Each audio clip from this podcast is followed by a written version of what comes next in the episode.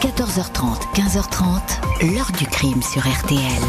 Jean-Alphonse Richard. Je rentrais à mon domicile euh, à pied et donc il s'est arrêté à ma hauteur en voiture. Je me suis euh, penchée et là il a sorti un couteau. Ensuite, quand il a fait ce qu'il avait à faire, entre guillemets, il est parti les vêtements de ses victimes. Euh, Il part comme ça. C'est quelqu'un qui ne parle pas beaucoup, qui est très froid. Je pense que c'était pas la première fois qu'il faisait.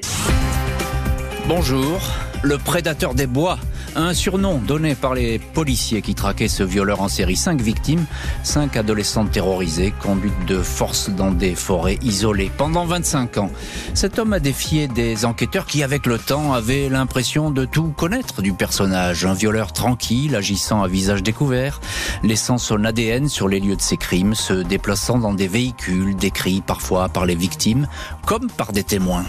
Malgré ces indices, impossible de l'identifier. Un fantôme, c'est la science, les dernières avancées de l'ADN et de la généalogie qui ont entraîné son arrestation. Une enquête extraordinaire puisque la solution est venue de loin, des banques de données du FBI américain. Va alors se dessiner le visage de Bruno L., un ancien chauffeur-livreur, la soixantaine, vivant en concubinage dans une commune de Seine-et-Marne, sans enfant, bon voisin et frère idéal. Comment cet homme est-il resté si longtemps hors de portée et comment l'a-t-on retrouvé? Question posée aujourd'hui à nos invités. 14h30, 15h30, L'heure du crime sur RTL.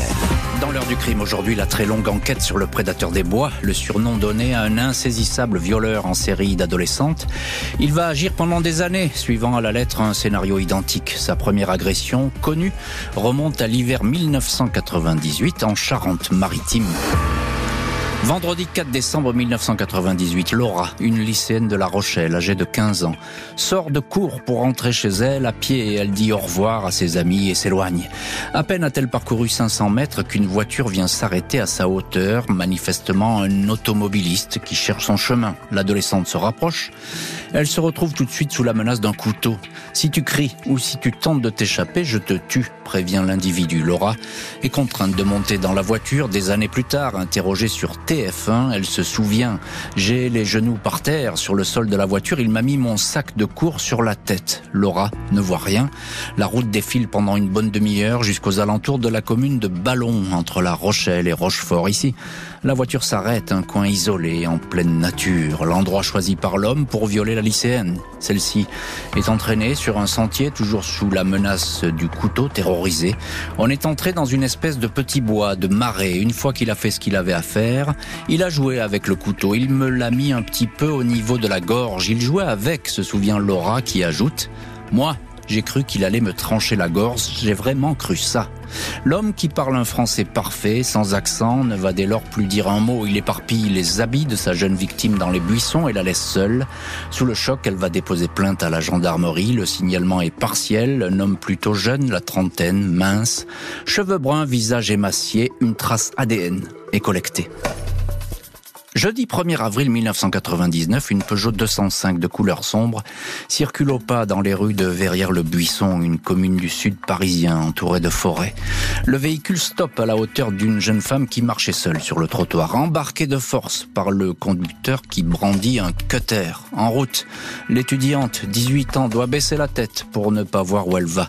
Elle est violée dans un bois de Saint-Aubin, non loin de la forêt de Chevreuse. De toute évidence, l'individu connaît les lieux. Là aussi, il a dispersé les habits de sa victime.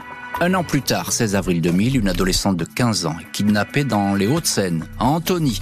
Elle est violée dans une châtaigneraie de Limour en Hurepoix, toujours à proximité de la vallée de Chevreuse. Lundi 3 juillet 2000, c'est une jeune fille de 18 ans qui est enlevée. Ce coup-ci, le violeur semble s'être enhardi. Il a pris des risques. Il a abordé sa victime alors qu'elle était seule à un arrêt de bus à l'entrée de Versailles. Il a ensuite conduite sous la menace d'un couteau dans un bois de la région, aux loges en Josas. L'a violée et a emporté ses deux bracelets. Un garagiste qui fumait une cigarette avec un collègue raconte avoir vu une Renault 25 grise stoppée à hauteur de l'arrêt de bus. Le conducteur a déplié une carte routière. Le garagiste a pensé à un dragueur. Il n'a pas tiqué quand il a vu la voiture repartir avec la jeune femme. Le mécano donne une description précise de la Renault. Il manque côté gauche deux baguettes de porte. La voiture est recherchée, mais elle reste introuvable. Dimanche 8 juin 2008, après huit ans d'absence, alors que les enquêteurs le croyaient mort ou parti à l'étranger, le prédateur des bois refait surface, en plein Paris. Elsa, 17 ans, rend visite à une copine dans une résidence de la rue Nationale, dans le 13e arrondissement. À peine est-elle entrée dans l'ascenseur qu'elle est menacée par un homme. Il tient un couteau, l'oblige à la suivre. Fais pas la conne, sinon je te plante, lui dit-il. Cette fois, les caméras de vidéosurveillance filment le violeur, image de trop mauvaise qualité pour voir clairement son visage. Grand, mince, entre 40 et 50 ans, il pose sa main gauche sur l'épaule d'Elsa. Dans sa poche droite, il cache un couteau. Le portail de la résidence est fermé à clé. Des jeunes finissent par ouvrir sans se douter une seconde que la jeune femme est menacée. 50 km parcourus dans une vieille Clio bleue jusqu'au bois de Champqueuil dans l'Essonne. Le viol, les habits dispersés. L'ADN de l'individu est le même que celui de l'homme qui a violé quatre fois auparavant. Les policiers sont alors persuadés que le prédateur des bois est de retour et qu'il va continuer à sévir. Et pourtant, cet homme va à nouveau interrompre euh, sa série. C'est très difficile alors de comprendre son cheminement. C'est assez déroutant. Le fait est que les enquêteurs, malgré l'ancienneté de certains faits, malgré l'absence d'indices réellement probants, même si on l'a dit, on l'a dit, il y a des pistes, ne vont jamais cesser euh, de rechercher euh, ce prédateur des bois. Bonjour Philippe Guichard. Bonjour Jean-Alphonse. Merci infiniment d'avoir accepté euh, l'invitation de l'heure du crime et d'être aujourd'hui dans le studio de l'heure du crime. Alors, euh, les policiers ne se sont pas exprimés sur cette enquête. Ils avaient, j'ai envie de dire, d'autres chats à fouetter jusque-là. Et puis voilà, c'était compliqué. L'enquête était euh, très un peu compliquée parce qu'on n'arrivait pas à attraper cette personne. Et vous le faites aujourd'hui. Vous allez effectivement nous éclairer sur ces investigations, nous dire ce que vous pouvez évidemment nous dire. Vous êtes ancien patron de l'Office central pour la répression des violences aux personnes. C'est l'OCRVP. Alors c'est l'office qui qui a travaillé sur cette affaire et aujourd'hui vous êtes commissaire général adjoint chargé de la lutte contre la criminalité organisée. Philippe Guichard, il y a le viol d'Elsa, 17 ans. Là, on est dans Paris. Hein, c'est le dernier viol recensé. On est loin des zones d'activité euh, de ce violeur des bois, euh, qui agit plutôt dans la, grande banlieue parisienne. Est-ce que c'est à ce moment-là, après le viol d'Elsa, que véritablement l'enquête monte en puissance? Est-ce qu'il y a un déclic? Un petit peu, oui, parce que au départ, euh, avant 2000, euh, comment dire, l'ADN n'est pas encore à l'ordre du jour dans, dans, dans les enquêtes. Euh, vous savez que le FNAEG a commencé à exister au début des années 2000. Le premier fait date de 98, le deuxième 99, le, et puis l'effet suivant en 2000. Le, le rapprochement n'était pas forcément évident à mmh. faire, alors que le dernier se passe dans Paris. Enfin, en tout cas, l'enlèvement se passe dans Paris, même si le viol se passe en grande banlieue, comme vous l'avez rappelé. Euh, on arrive maintenant à faire un rapprochement génétique entre ces faits et du coup on se rend compte qu'on est qu'on est dans une affaire sérielle sans aucun doute. C'est à ce moment-là que vous vous rendez compte qu'il y a sans doute un seul violeur sur, tous ces cas ou bien vous aviez déjà euh, des indications auparavant? Nous n'étions pas saisis à ce moment-là hein, puisque il y a de nombreux services qui ont travaillé sur ce, dossier, des services euh, de sécurité publique, de gendarmerie, des services spécialisés de police judiciaire, la brigade de protection des mineurs à Paris par exemple ou la SR de, de Versailles alors, ils avaient effectivement euh, l'idée, à partir de ce moment-là, hein, du, cinquième fait, euh, qu'ils avaient affaire vraiment à un individu dangereux, sériel, et qu'il fallait absolument euh, mettre la main dessus. Alors, un, un, violeur en série, mais un violeur en série très particulier, parce que finalement, on a l'impression qu'il se cache pas vraiment. C'est ça qui est très étonnant aussi dans cette affaire. Moi, j'ai été très surpris par ça. Il laisse son ADN partout. Euh, la vidéosurveillance, il fait pas très attention. Bon, voilà, on va le rater, mais... Euh, Alors, effectivement, on a, on a peu d'éléments sur cet individu. Euh, en dehors de son ADN, la, la, vidéosurveillance n'a rien donné de particulier. La téléphonie non plus. Mais la téléphonie, c'est pareil. C'est un peu comme l'ADN, finalement. avant 2000, on, on, est un peu au prémices, c'est ça euh, sur la téléphonie mobile en tout cas. Euh, bon, l'ADN par contre c'est un élément identificateur clé. Mm Ça fait pas de doute. Mm. Euh, c'est par ce biais qu'on est censé le retrouver. Visage découvert, hein pas Visage découvert, absolument. On se dit à ce moment-là que il est peut-être pas connu des services, ou alors il est connu euh, il y a longtemps, j'allais dire, et euh, il est un peu passé euh, à travers les mailles du filet. C'est ça. Bonjour, maître Fares Edel. Bonjour Monsieur Richard. Merci infiniment d'être vous aussi aujourd'hui dans le studio de l'heure du crime. Vous êtes l'avocat de l'une des victimes du prédateur des bois. Euh, cette victime, c'est la première qu'on a baptisée Laura dans cette émission. Évidemment, on va respecter euh, totalement son anonymat aujourd'hui. Euh, Maître Edel, bah, une question qui touche justement Laura ça va s'étaler pendant des années cette histoire. Hein. Et puis Laura, je suppose qu'elle va suivre au fur et à mesure ces viols qui sont peut-être imputés à l'homme qui l'a agressée. Euh, comment est-ce qu'elle a vécu tout ça, toutes ces années, avant même l'arrestation? Alors, la réalité, c'est que pendant longtemps, effectivement, les différents viols qui interviennent ne sont pas forcément liés les uns aux autres. Donc, ma cliente n'a pas nécessairement conscience que euh, tel euh, viol qui se passe à tel endroit est lié à son agresseur. D'autant que ma cliente a pour particularité dans cette affaire euh, d'être située dans une zone géographique un peu différente de celle dans laquelle elle est en région. Hein. Absolument, absolument. Elle n'est pas en région parisienne, euh, et donc euh, elle ne lie pas forcément elle euh, ses viols à celui qu'elle a subi.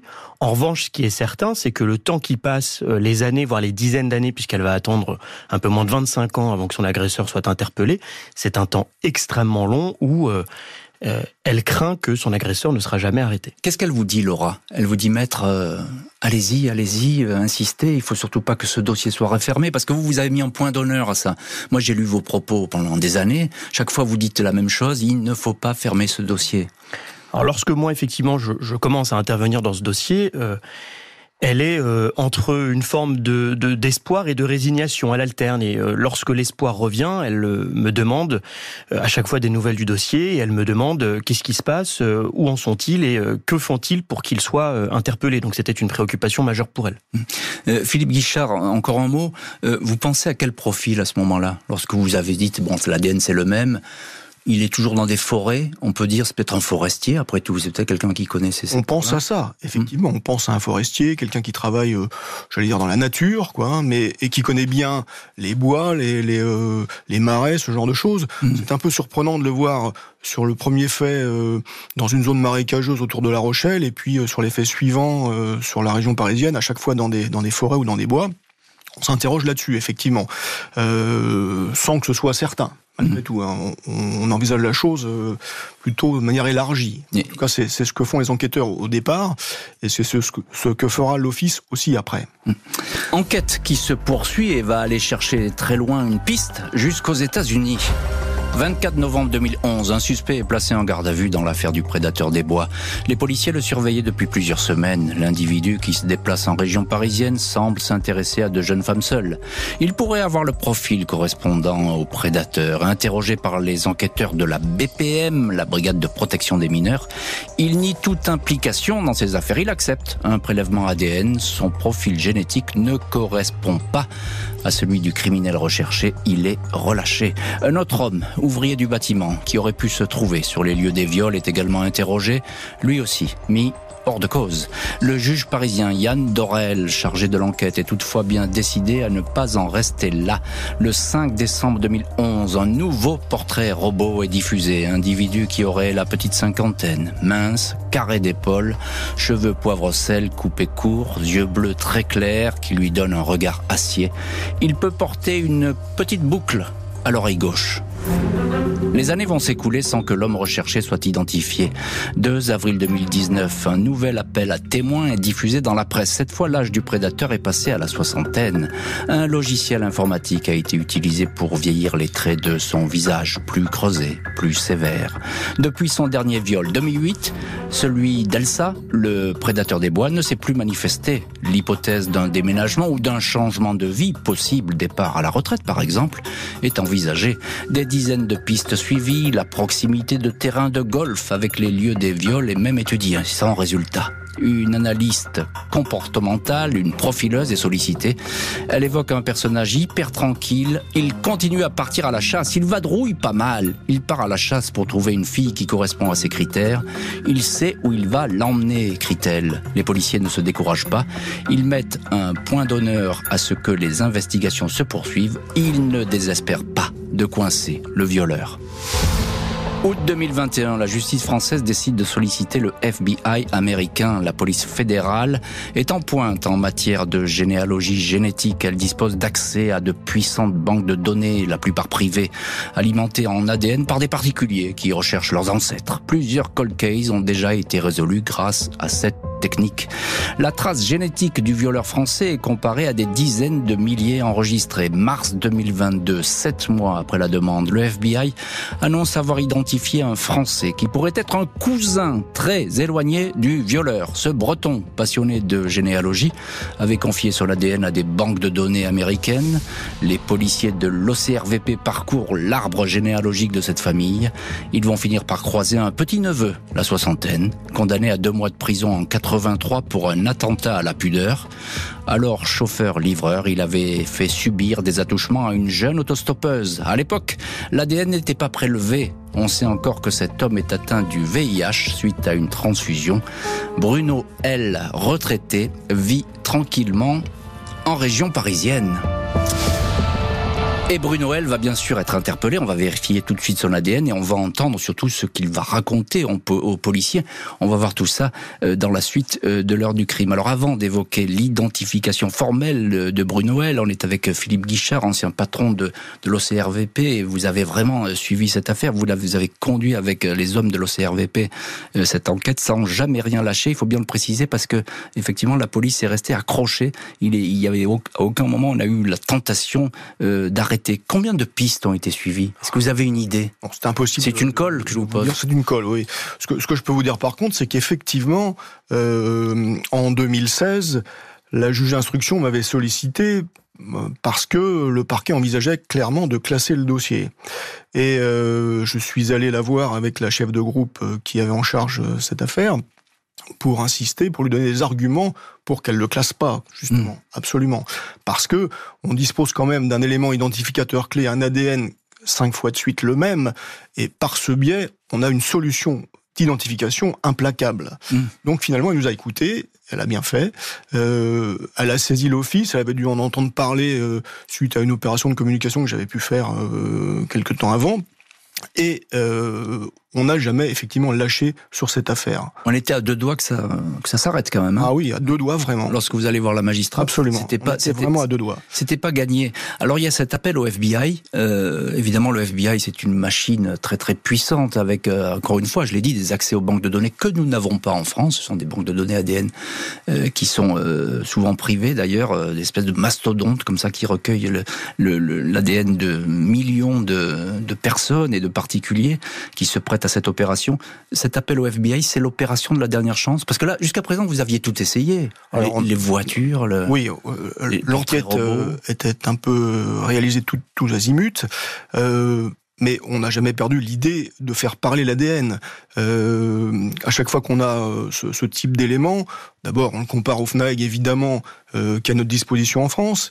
Euh, on le compare, on compare la, trace ou les traces avec les, les bases de données euh, européennes qui sont qui sont accessibles par le biais du traité de Prüm, hein, qui, est, qui, est, qui, est, donc un traité qui nous permet d'avoir accès aux bases de données mmh. européennes. Et on sollicite ponctuellement les services étrangers qui disposent de bases de données X ou Y pour différentes de toute façon. Enfin, différentes ou, ou, qui, ne, qui ne rentrent pas dans le cadre du traité euh, pour essayer de trouver des solutions. Puisque l'ADN, à chaque fois qu'on l'a à notre disposition, il faut le faire parler le plus possible. Mm. Par le biais euh, euh, du portrait robot génétique, par le biais de la, de, des études en parentèle, par, par, tout un tas de techniques possibles. Alors, sans parler de l'ADN, on revient un petit peu à l'enquête de terrain avec Maître Fares Saïdel. Vous êtes l'avocat de l'une des victimes du prédateur des bois. C'est la première victime. On l'a baptisée Laura dans cette émission. Vous l'avez vu le dossier, vous l'avez compulsé, vous, vous le connaissez bien ce dossier, ça fait longtemps, quelques années que vous, mhm. hein, que vous, vous êtes là-dessus. Euh, à quoi il ressemble euh, ce prédateur des bois selon ses victimes? Qu'est-ce qu'elles disent qui est frappant à euh, chaque fois? Qui vous, qui vous a marqué, vous, avocat? Oui, il y, a des, il y, a des, traits communs qui sont décrits par euh, euh ces victimes qui sont euh, effectivement frappants.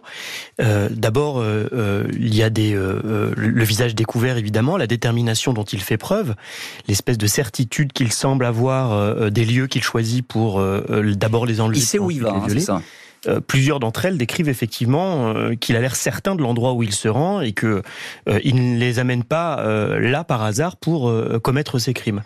Et puis elles décrivent plusieurs d'entre elles également des mots qui sont similaires joue pas la conne, fait pas la conne, le couteau, etc. Il y a des, il y a un mode opératoire commun qui est frappant, qui démontre une forme de détermination et tout ça à visage découvert, c'est assez inquiétant. oui, détermination, vous dites le, le, bon mot, mais il y a aussi un autre mot qui est important, c'est préparation, euh, parce que il a tout prévu. On a l'impression que ces chasses, euh, elles sont jamais gratuites. C'est pas une pulsion d'un seul coup, il va s'arrêter devant un arrêt de bus. Il sait où il va, il sait attendre, il sait sans doute regarder, et il sait où ensuite emmener ses victimes. C'est quelque chose effectivement qui a été décrit par euh, plusieurs victimes, dont ma cliente. Alors euh, dans ce genre d'affaires, il est toujours très difficile de savoir quelle est la part entre la préparation, euh, l'improvisation de l'auteur, de l'agresseur. Mais lui, effectivement, semble en tout cas avoir, pour un certain nombre d'éléments, prévu euh, ce qu'il allait faire, comment il allait le faire et jusqu'où il allait le faire. C'est un homme dangereux. Hein. C'est Laura qui dit il m'a mis le couteau sous la gorge. Euh, c'est pas un homme qui plaisante comme ça. Ah bah la certitude, c'est que ces victimes n'ont pas du tout euh, euh, l'impression qu'il plaisante et que c'est pas comme ça qu'elles ressentent les choses compte tenu de ce qu'il leur fait mm. et de ce qu'il leur impose. non, non, il est, il est dangereux, il ne plaisante pas et plusieurs d'entre elles ont cru qu'elles allaient mourir. Encore un mot. il parle beaucoup avec ses victimes? Il, il converse ou pas du tout? Il parle pas beaucoup. Hmm. Euh, il parle euh, peu, il les menace, euh, il les impressionne, euh, il a son objectif de commettre ses méfaits et il n'est pas là pour bavarder. Philippe Guichard, lorsque Bruno L apparaît dans le décor, vous sentez que vous touchez au but cette fois Ou bien vous êtes encore méfiant? On est toujours méfiant, vous savez. Oui, je sais. Le travail, c'est d'être méfiant. Vérifier dix fois. Mais armé de certitude. Sinon, ce serait une, une grossière erreur. on n'est pas certain que ce soit lui, mais on a des éléments qui, quand même, correspondent vraiment au profil de, l'individu recherché.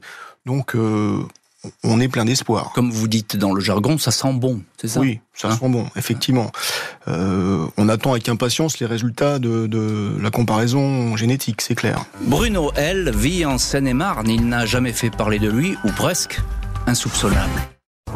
Mardi 13 décembre 2022, 6 heures du matin, des policiers parisiens, épaulés par leurs confrères du RAID, pénètrent dans un pavillon au volet vert, dans un quartier tranquille de Courtry, commune de 6500 habitants en Seine-et-Marne. Bruno L, 62 ans, qui vit ici depuis 5 ans avec sa compagne, est interpellé.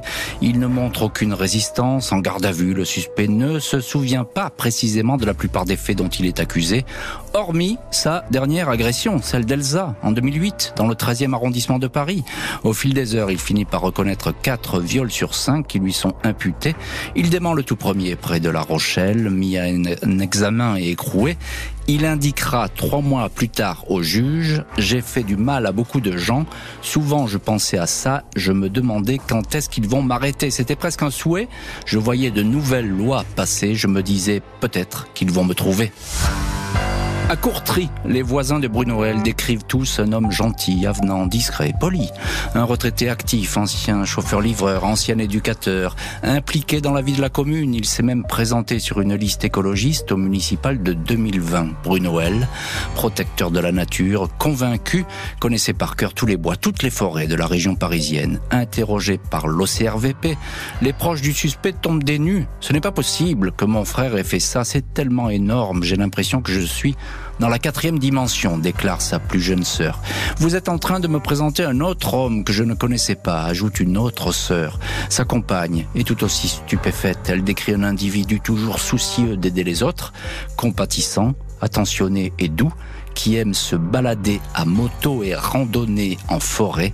Si c'est lui, je suis dégoûté, va dire la compagne au policier. Et voilà donc pour cette arrestation qui euh, fatalement euh, soulage les victimes de ces viols. Maître Fares Edel, vous êtes l'avocat de Laura. Laura, c'est la première victime dans cette histoire. Alors, mm, il, lui, il dément le viol de Laura. Enfin, en tout cas, il le dément. Euh, son ADN est sur place. En tout cas, il dit sans doute qu'il ne s'en souvient pas. Quelle a été la réaction de votre cliente quand effectivement elle a eu la nouvelle que cet homme était arrêté? Cette réaction, elle est très ambivalente parce que euh, c'est d'abord évidemment un soulagement, premier, Et puis, tout de suite, euh, l'angoisse ressurgit parce que cette interpellation euh, fait euh, venir de nouveau sur le devant de la scène, si j'ose dire, des, des, des, événements, des faits qu'on a envie d'oublier, qu'elle avait tenté d'enfouir pendant mm. des années au fond de sa mémoire. donc, il y a le soulagement, évidemment, qu'enfin, il est interpellé, qu'enfin il y a un nom sur le visage de son agresseur, et puis il y a l'angoisse qui va avec, le stress et, et tout le reste. Qu'est-ce qu'elle elle, aimerait, je suppose, voir son visage peut-être déjà, être pouvoir lui dire quelque chose, non ou pas du tout, ou c'est alors, elle, elle est, elle a envie évidemment de lui poser un très grand nombre de questions qui jusque-là demeurent sans réponse. mais pourquoi elle C'est la première question peut-être. Ça, non? Pourquoi elle Pourquoi les autres? Hmm. Pourquoi là? Pourquoi alors qu'elle était si jeune Pourquoi lui infliger tout ça? Et pourquoi avoir gâché sa vie? Donc, ce sont évidemment des questions qu'elle a envie de lui poser. Est-ce que elle se sent capable de le faire aujourd'hui Ça n'est pas certain. elle espère évidemment euh, en être capable au moment du procès parce que toutes ces questions vont devoir lui être posées. Et elle, ça l'attend avec impatience, mais on va, on va en parler de ce procès qui va, qui est inéluctable, évidemment, qui va arriver. Philippe Guichard, ancien patron de l'OCRVP, et vous avez évidemment euh, tenu cette enquête en main pendant euh, des années. Lorsqu'il est arrêté, alors je sais c'est pas votre première arrestation et c'est certainement pas votre première garde à vue, évidemment, mais lorsqu'il est arrêté cet homme, est-ce que quelle, quelle réflexion vous vous faites? Est-ce que ce profil vous interpelle? Est-ce que vous le regardez beaucoup? Est-ce que comment est-ce qu'il parle? Non, pas plus que ça. Euh, il nous interpelle pas plus que ça. Euh, très rapidement, je me rappelle avoir eu euh, une conversation avec l'un des chefs de l'OCRP et qui, qui, me dit à sa réaction, je pense que c'est le bon. Mmh voilà. Mmh on a l'impression qu'il s'attendait quand même un petit peu à ce qu'on vienne le chercher un jour ou l'autre. Hmm. Mais il dit, il dit, j'attendais, j'attendais, j'espérais même. Enfin, ça, on dit souvent ça. Je sais, sais, pas trop s'il l'espère, mais euh, peut-être qu'il s'y attend euh, à un moment donné quand même. Quoi. Hein. Est-ce, est qu'il s'exprime bien, euh, oui, oui, Philippe Guichard, cet homme? Est-ce qu'il raconte volontiers? Il, a jamais perdu de vue cette enquête, puisque ça fait des années qu'on travaille dessus. Ça fait des années que l'OCRVP est, est un peu ancré sur sur ces investigations. Et euh, il y a eu de multiples appels à témoins, euh, il y a eu beaucoup de communication sur, sur cette, ce, dossier, et donc il ne peut pas ignorer Bien sûr. qu'on continue à le chercher. Qu'est-ce qu'il dit sur les recherches, euh, la chasse aux jeunes filles? Est-ce que ce sont d'abord est-ce que ces jeunes filles elles ont toutes le même profil, ne serait-ce que physiquement Alors, Elles n'ont pas, le même profil physiquement. Bon, elles, ce sont des, des adolescentes ou des, des, jeunes majeurs. Elles ont un peu un peu le même profil, mais euh, je ne sais pas si c'est si préparé que ça finalement ces ces actions.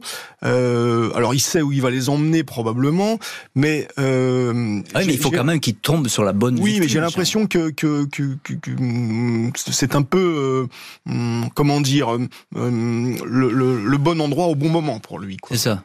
Mais il, il, prend pas de, il se méfie pas, hein, il regarde pas autour de lui. Quand on parlait du garagiste qu'il a vu, il y a beaucoup de témoins qui le voient passer finalement cet homme. Oui, mais pas suffisamment de témoins fiables pour permettre de l'identifier formellement rapidement. Les interrogatoires de Bruno L vont se poursuivre et livrer bien d'autres détails. Dès sa garde à vue et face au policier de l'OCRVP, Bruno L, alias le prédateur des bois, est disposé à répondre à toutes les questions, ou presque. Il décrit ainsi son enfance auprès d'un père intransigeant aux penchants alcooliques.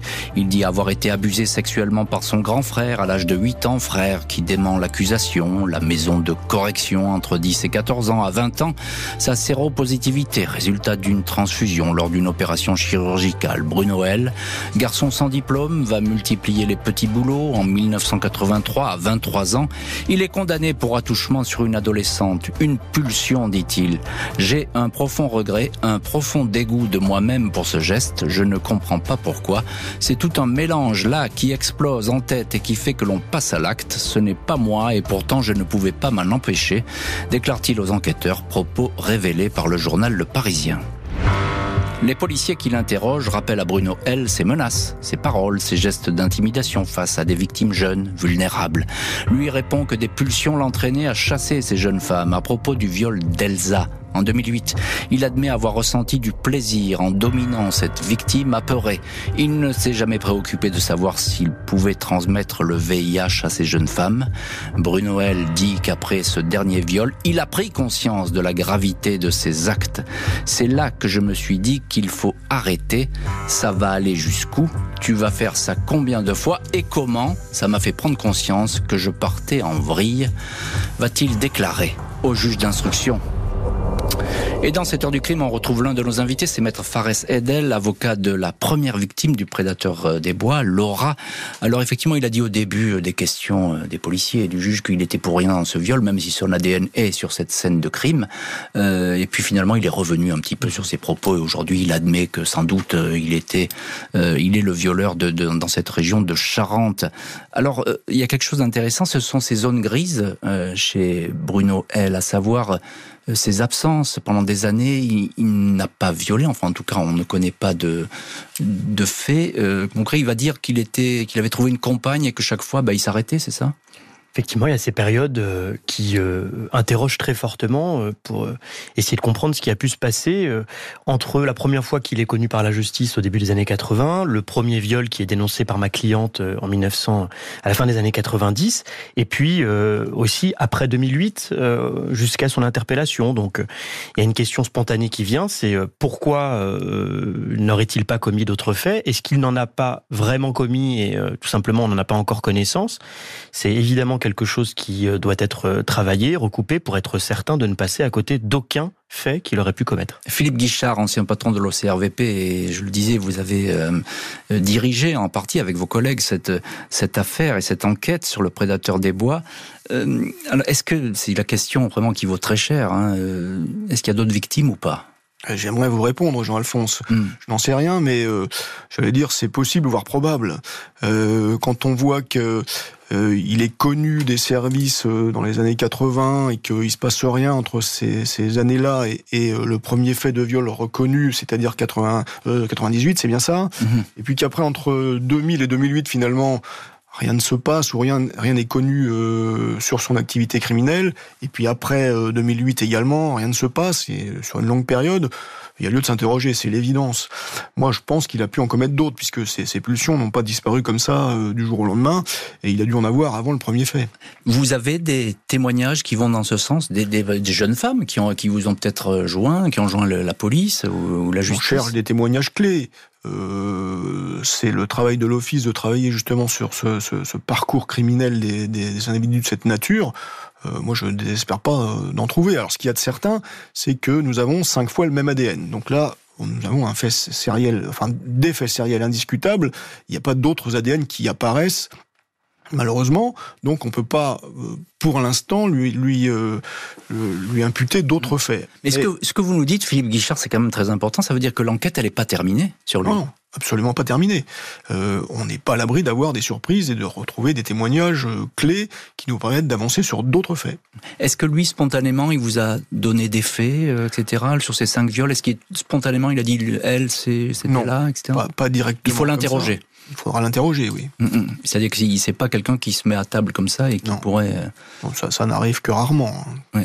Euh, Maître Edel, euh, on entend ce que dit Philippe Guichard et effectivement c'est c'est passionnant, mais à la fois pour vous, c'est on recule un petit peu les échéances parce que si l'enquête continue, le procès, bah, il n'est pas pour tout de suite. Tout à fait, mais euh, euh, il se trouve que c'est une préoccupation de ma cliente et je pense des autres victimes d'avoir euh, cette certitude au moment où le procès interviendra mhm. qu'elles ne sont pas les seules ou alors qu'elles le sont vraiment et que la justice en est certaine. Donc effectivement, ça retardera peut-être le procès, mais c'est essentiel. Bruno L reste incarcéré dans l'attente d'un procès devant la cour d'assises. Face aux policiers, tout comme devant le juge d'instruction, Bruno L va réitérer ses excuses aux victimes. J'ai envie de leur dire que je suis un porc. Je voulais qu'on m'arrête et qu'on me soigne, va-t-il déclarer. Des victimes qui souhaitent que leur violeur rende des comptes. Fares Edel, avocat de Laura, la toute première victime, précise. Pendant 25 ans, ma cliente a espéré qu'il soit arrêté. La nouvelle de son interpellation a été un choc terrible. Elle attend désormais qu'il réponde des immenses souffrances qu'il a infligées. Bruno L, 63 ans, reste écroué. Il n'échappera sans doute pas à un procès aux assises.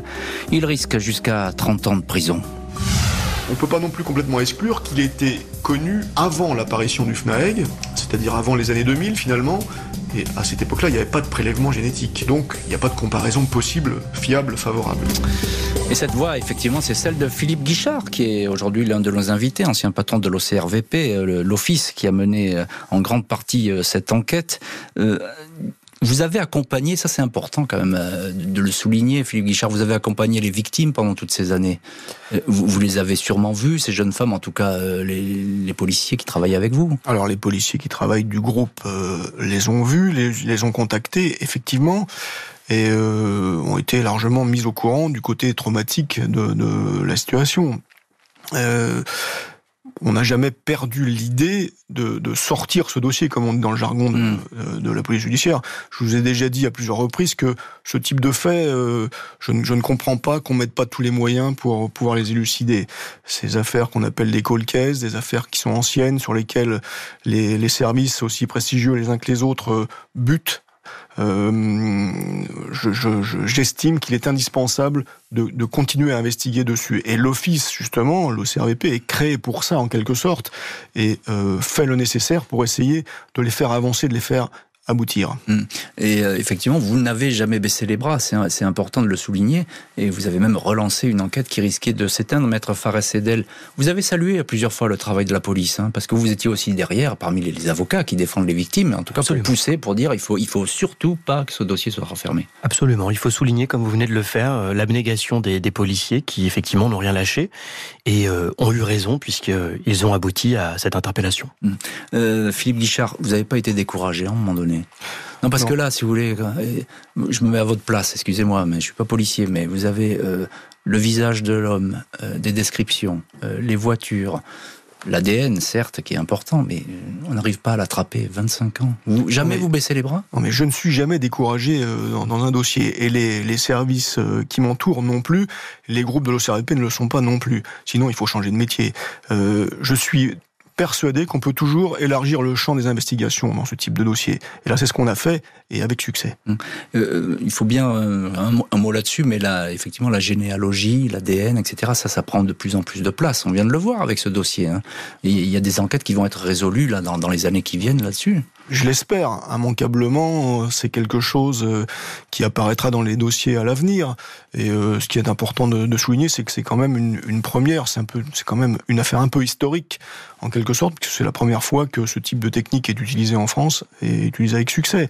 Il faut dire que la juge d'instruction a été euh, particulièrement efficace euh, dans, ce cadre et euh, a, bien compris l'importance des travaux ADN à réaliser. Mhm.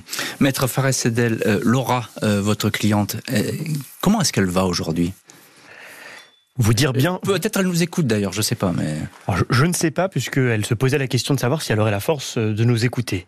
Euh, parce que vous dire qu'elle va bien, euh, ce serait mentir. Euh, elle alterne entre, euh, encore une fois, le, le, soulagement depuis cette interpellation et puis tout le traumatisme que, que ce prédateur lui a infligé alors qu'elle avait 16 ans lui coûte encore aujourd'hui, avec des blessures physiques, psychiques quotidiennes et une crainte, une peur, une angoisse qui ne l'ont jamais vraiment quitté depuis ses 16 ans.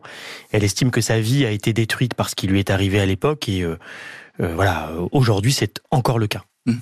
Euh, Philippe Guichard, quand vous avez appris que effectivement cet homme, Bruno L, était sans doute le bon avec cette correspondance ADN qui était démontrée et puis son arrestation, quelle a été votre réaction? Je signale, je le rappelle, 25 hein, ans d'enquête, donc c'est pas anodin dans la vie d'un policier. Pas du tout, non. Je, dois dire que, à titre personnel, j'étais très ému quand même, puisque c'est un peu un dossier emblématique euh, qu'on avait euh, sous le sous le coude depuis très très longtemps, sur lequel jamais on s'est découragé, comme vous l'avez euh, rappelé tout à l'heure.